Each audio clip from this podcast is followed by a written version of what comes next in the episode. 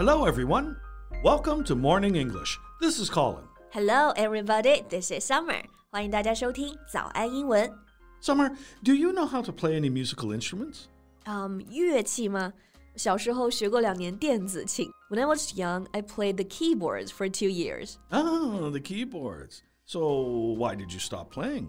I didn't practice that much, so I wasn't good at it. 因为练习不够多，然后弹的可能不太好，就慢慢就没练了。What about you? Did you play any? Yeah, I I used to learn the piano, but not for long. I also stopped when I found out I had no talent for it. 所以大家都练过琴，对吧？那钢琴大家都知道用的词是 piano，电子琴呢，这里不是 electric piano，而是 keyboard。 Right. We have computer keyboards and also electronic keyboards. And we often say play keyboards in its plural form, not play keyboard. 对，像电脑键盘还有琴的键盘都是用到 keyboard 这个词，然后在表示弹电子琴的时候啊，通常用的是复数 play keyboards。那 Colin 啊，聊到钢琴，你认不认识这个人？李云迪，Do you know him？ Li Yundi. Yeah. Ah, yeah, yeah. He's um, he's well known for being the youngest pianist at the age of 18 to win the International Chopin Piano Competition. 对，这个 International Chopin Piano Competition 就是肖邦国际钢琴比赛，堪称是音乐界的奥林匹克。那李云迪在十八岁就拿下了肖邦大赛的金奖，是历史上最年轻的获胜者。 Yeah. uh, for that, he became known as the Chinese Chopin, right? 对，是的，他就被誉为中国的肖邦。那大家注意啊，肖邦的英文名呢是 Chopin。那这位 Chinese Chopin 最近又上了热搜，因为他参加了一档综艺，我们已经很熟悉了啊，《披荆斩棘的哥哥》。Guga. Call Me by Fire? Yeah. Oh, man. He was on that show as well? Ah, and I have a feeling we'll have 32 podcasts about that show. Each man for each podcast. 有可能啊，就是节目里有三十三个哥哥嘛，那我们能不能聊到三十三期，拭目以待啊。不过我觉得李云迪参加这个节目还挺好的，因为又能让更多的人认识他，认识钢琴，认识音乐嘛。It's good to have him on the show. Yeah, yeah, right. Well, today let's talk more about him. Great. 所以今天我们就来聊一聊钢琴王子，中国的肖邦李云迪。 那首先我们先来看看钢琴家怎么说啊，因为有同学会读成 pianist。 Mm, yeah, I see what you mean. It's not pianonist, but pianist. We drop the O after the word piano and add the suffix ist to mean someone who plays the piano. So that should be a pianist. 对，piano 里面的 o 呢去掉，然后再加后缀 ist，所以钢琴家就是 pianist，pianist。比如李云迪，他是国内外都非常知名。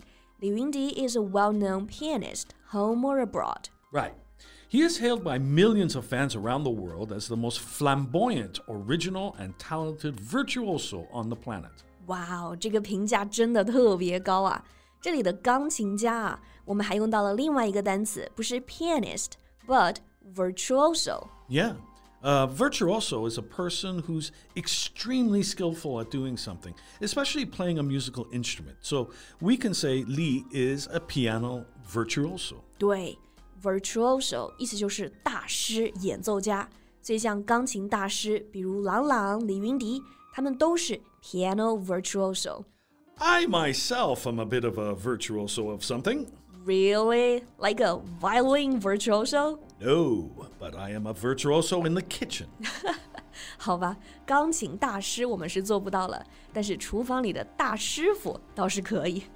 Alright，那刚刚我们在评价钢琴大师李云迪的时候，这个 virtuoso 前面还有非常多修饰的形容词啊，都很合适用来夸人。 Right. So people said that he's the most flamboyant, original, and talented virtuoso.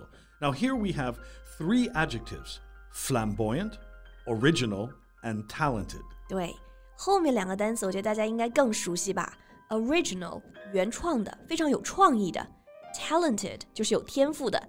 那第一个词呢，听上去就很浮夸，flamboyant。这个词意思就是非常显眼的、绚烂的，对吧？Very noticeable。 Yeah, yeah. We use flamboyant to talk about people or their behavior. We mean they're different, um, confident, and exciting in a way that attracts attention. 对，一听就非常的绚烂。所以这个 flamboyant 就是用来夸人，说这个人非常耀眼、挪不开眼的那种。那像弹钢琴的时候，我们知道朗朗的手势啊和动作会更加 flamboyant， 但这里说李云迪呢，就是说他演奏本身就很有魅力。We also have a flamboyant star around us.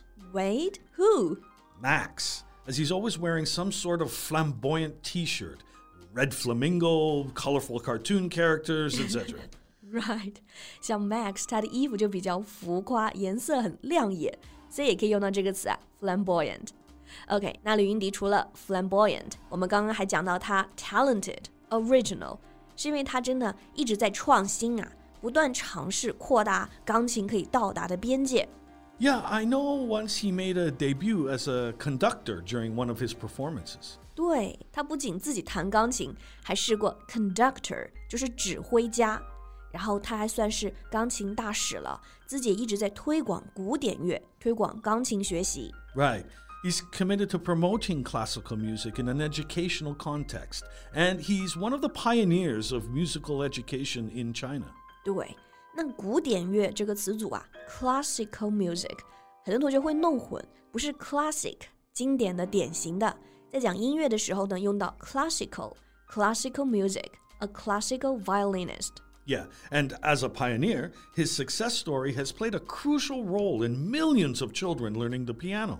没错，我们刚刚说他还是推广大使、推广先锋，这里的先锋就可以用到这个词 pioneer，a pioneer of musical education。By the way, Colin，问你一个和钢琴相关的问题啊，就是什么时候学钢琴最好？What's the best age to start learning the piano? Mm, well, I'm sure the younger the better.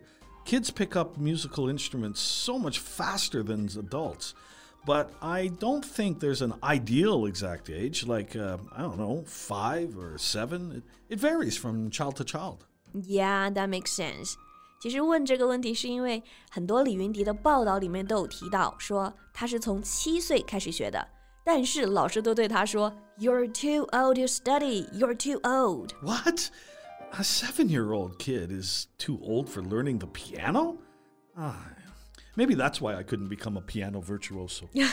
so, what time did you start? Mm, 12? Yeah, that's old. Alright，那刚刚这个故事的后续就是，那李云迪听到这个，他就告诉老师说：“I'm not old. I really like to play the piano.” 所以他是真的对钢琴有热爱，而且呢也有天赋。Sure, with his unbelievable talent, he definitely was quickly able to make up for lost time.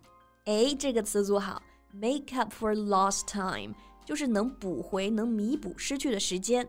就是李云迪用他的天赋，把失去的时间都弥补了回来。All right, I think that's all the time we have today about this talented piano virtuoso. 嗯哼，那李云迪不仅是有天赋呢，而且对钢琴是有真正的热爱。这样的男人啊，不管做什么都发光。Thanks for listening, everyone. This is Colin. This is Summer. See you next time. Bye. This podcast is from Morning English. 学口语 就来早安英文。